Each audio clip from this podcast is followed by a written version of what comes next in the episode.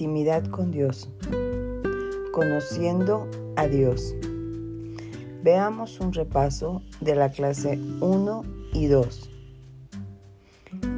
Y partamos de esta primera pregunta tan importante. ¿Está Dios en mi vida? Juan 16, 33 nos dice, Estas cosas os he hablado para que en mí tengáis paz. En el mundo tendréis aflicción, pero confiad, yo he vencido al mundo. Hoy en día, lo último que el mundo dice es necesitar de Dios. Lo miran en un aspecto religioso o incluso, en algunos casos, el pertenecer a una doctrina religiosa es una moda.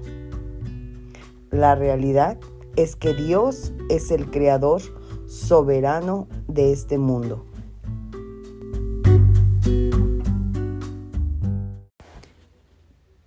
Qué importante y qué valioso es poderme hacer esta pregunta. ¿Está Dios en mi vida?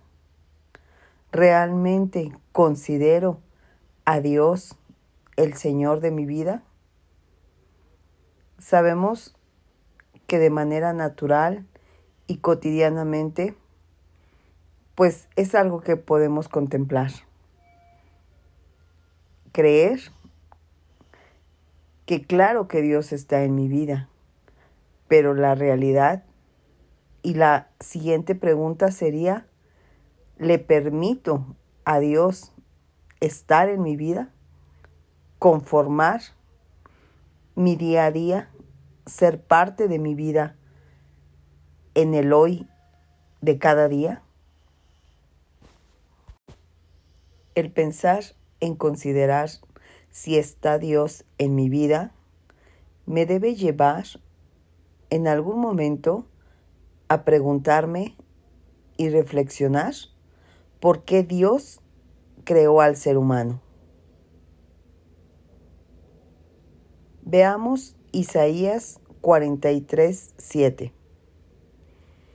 Todos los llamados en mi nombre, para gloria mía los he creado, los formé y los hice. Es por ello que estamos llamados a hacer todo lo que hagamos para la gloria de Dios.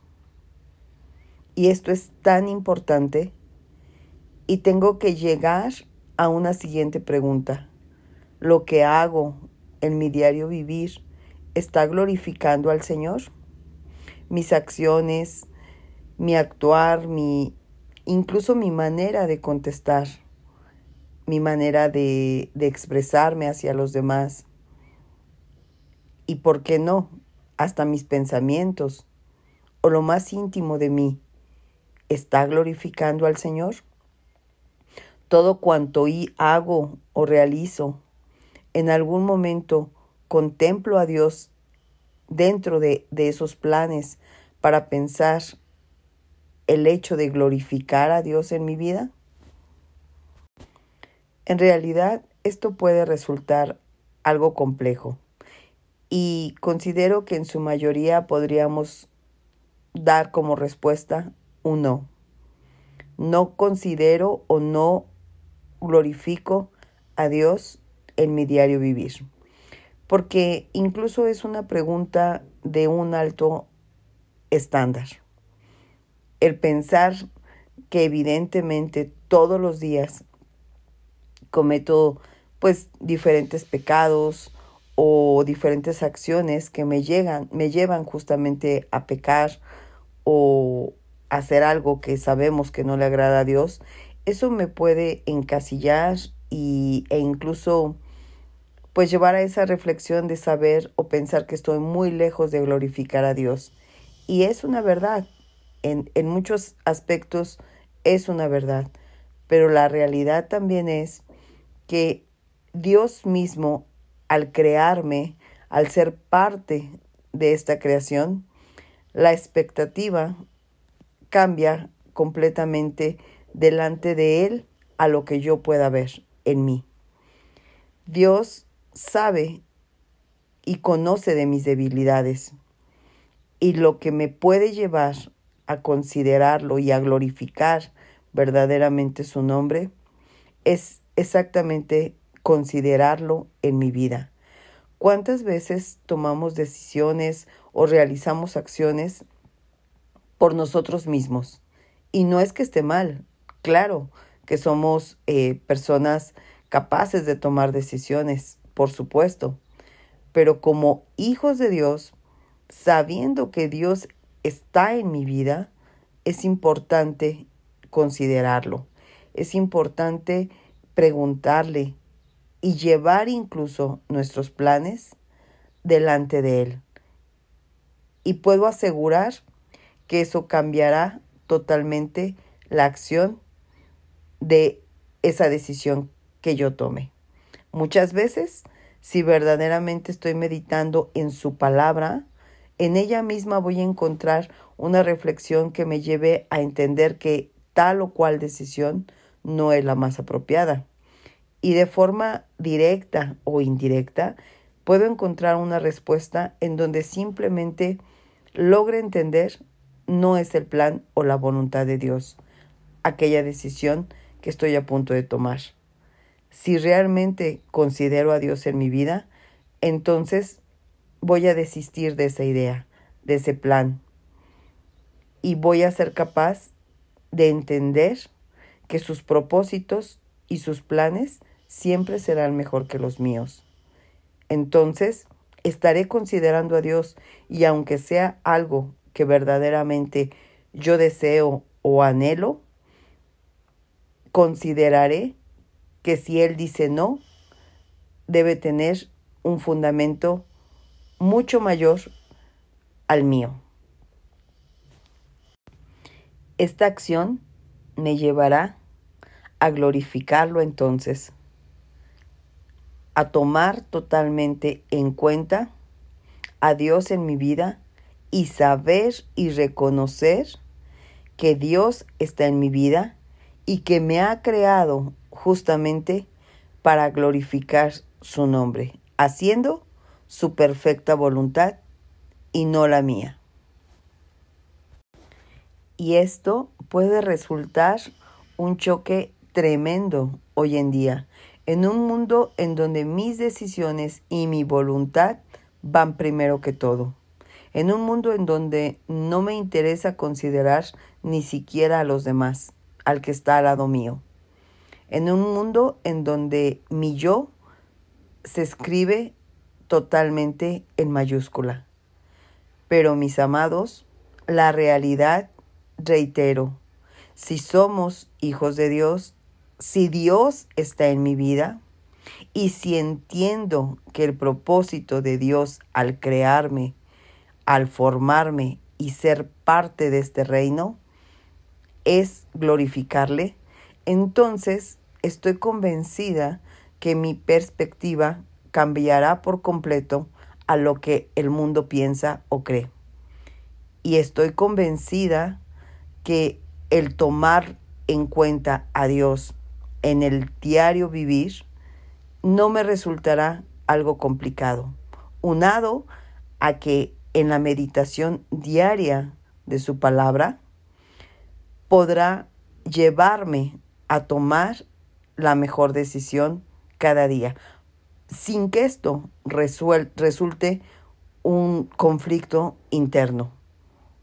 Simplemente comprender que su voluntad siempre será buena, agradable y perfecta, y por mucho mejor y mayor que la mía.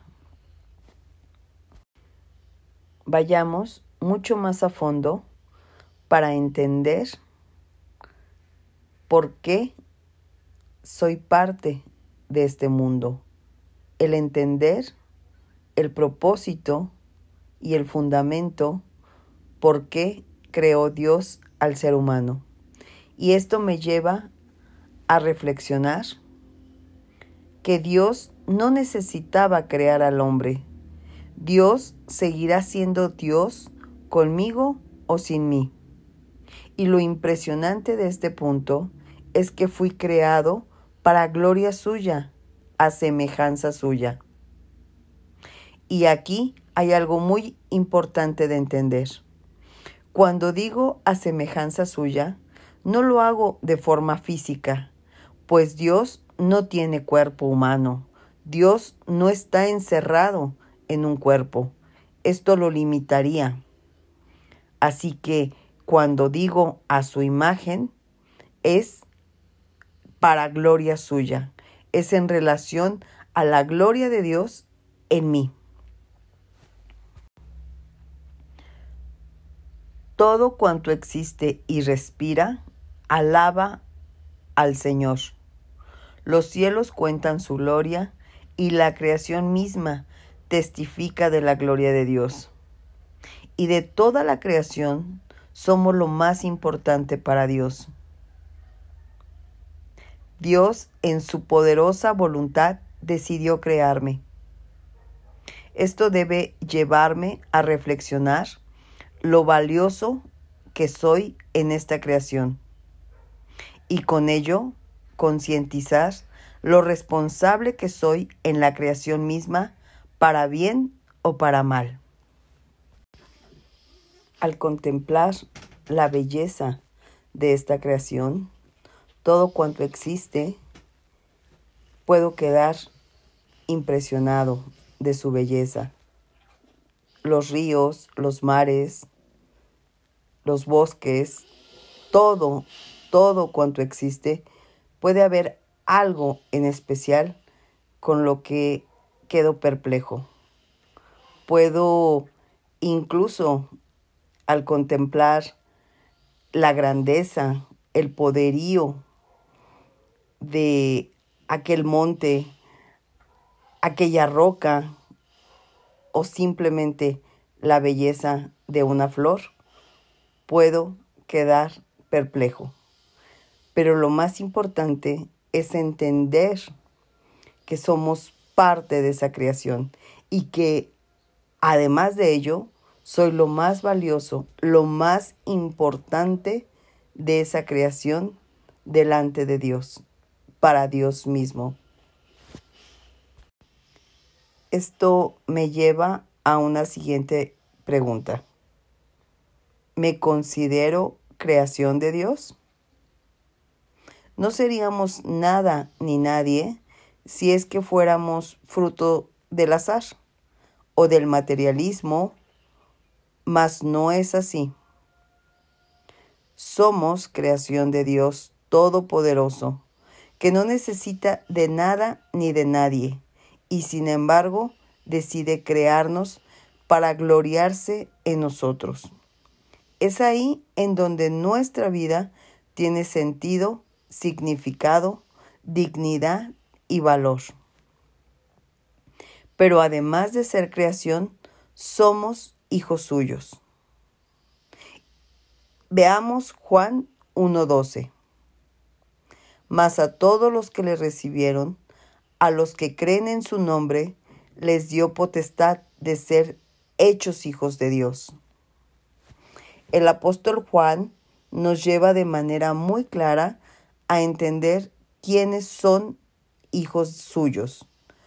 Todos los que le recibieron, a todos los que creen en su nombre.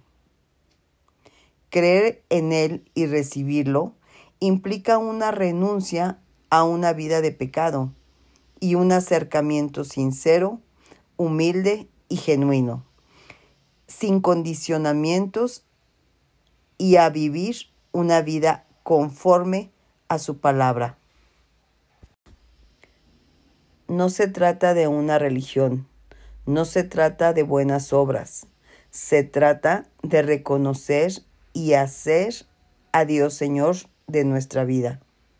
Reconocer que es el único camino para llegar al Padre, por medio de nuestro Señor Jesucristo, quien hizo todo cuanto debía hacer, pues nada faltó por hacer. Es ahí en donde tomamos la decisión de rendir nuestra vida a Dios y aceptamos entonces ese viaje en Él y con Él por siempre a su lado. Y Él al lado nuestro. Es ahí en donde se cumple Romanos 10, 9.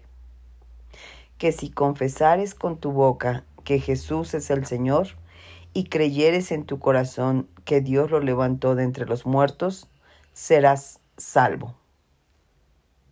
¿Has aceptado a Cristo como el Señor de tu vida?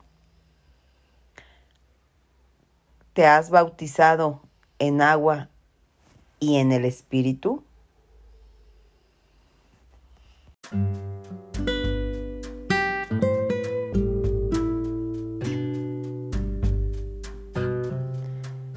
Si no lo has hecho aún, mi amado, mi amada, es un buen tiempo para tomar la decisión.